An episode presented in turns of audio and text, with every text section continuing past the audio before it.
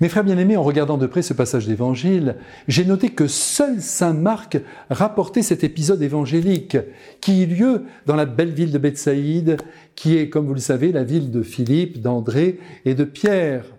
Ah, miracle merveilleux, aujourd'hui qui nous en dit long sur la pédagogie du Christ quand il vient réparer le corps humain. Mais n'allons pas trop vite. En arrivant dans ce bourg, dans ce gros village, Jésus est intercepté par des personnes qui lui demandent qui lui demande quoi De toucher un pauvre aveugle sans doute bien malheureux. Le toucher. Il suffirait donc aux yeux de ces gens que Jésus touche la tête ou une épaule ou les yeux de cet homme pour qu'il soit guéri de sa cécité.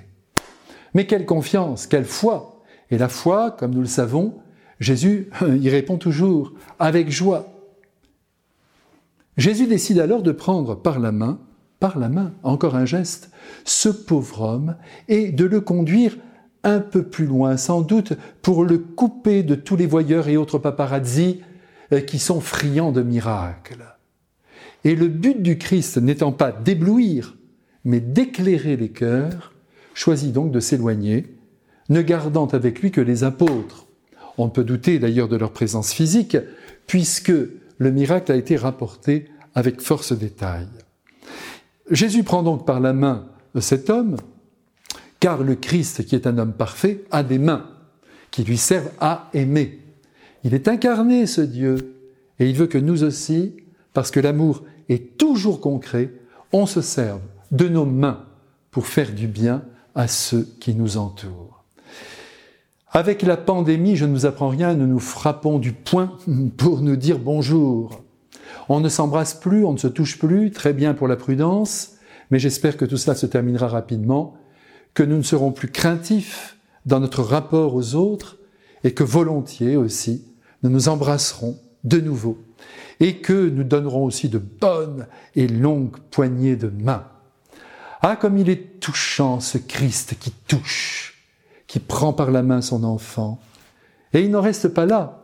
Voici qu'à présent, il met en œuvre son ordonnance.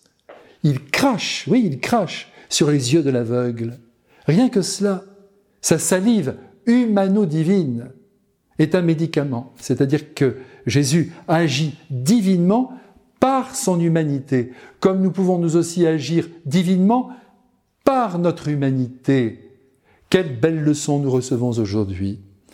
Quand quelqu'un nous demande son aide, s'il s'agit d'un manque qui pourrait être réparer sur le champ, eh bien, il faut que nous engagions notre humanité, notre geste, notre temps, notre sueur, à défaut de notre salive.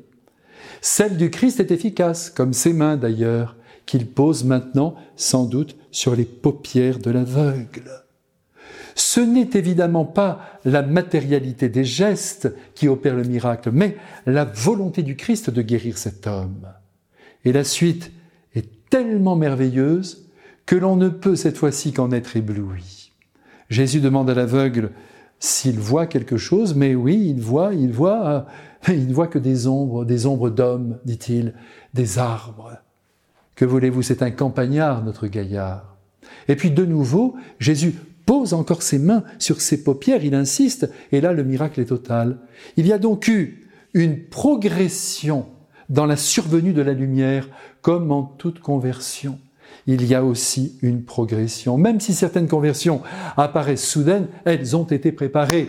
Et par la suite, elles se sont déployées dans une connaissance toujours plus approfondie des mystères de la foi.